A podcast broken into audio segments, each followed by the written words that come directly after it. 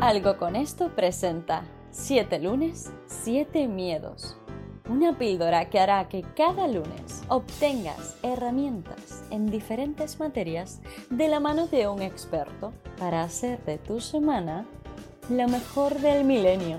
Tú decides. 7 lunes, 7 miedos. Un proyecto de Jack Viamonte.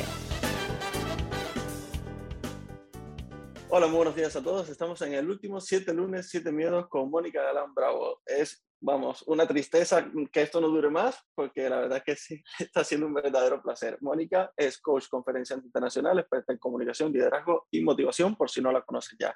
Y hoy nos va a hablar de la O de ovación, de su método Bravo. Mira, estoy feliz de hablarte de él, ¿sabes por qué?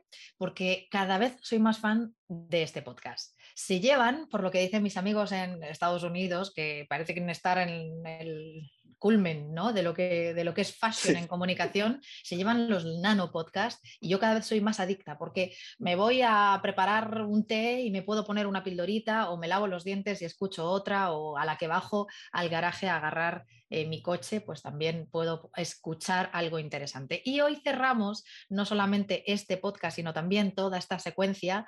Pueden encontrar todo en tu podcast y en monicagalan.com con la O de ovación. ¿Qué le pedimos a las personas cuando escuchan y hacen, realizan el método Bravo en la O de ovación? Que busquen un cierre a la altura de lo que han contado.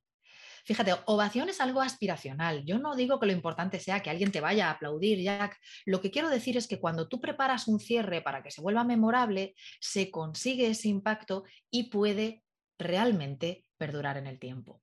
Ojalá hoy como ovación de este maravilloso podcast les quede en el recuerdo que el acto de comunicación vivo que es la oralidad no tiene comparación con nada. Para mí ha sido un auténtico placer y lo que les pido en el discurso en la parte de O es que dejen su mensaje más potente para la audiencia para que ojalá y con suerte se produzca esa ovación que no es solamente la O, sino todo un bravo.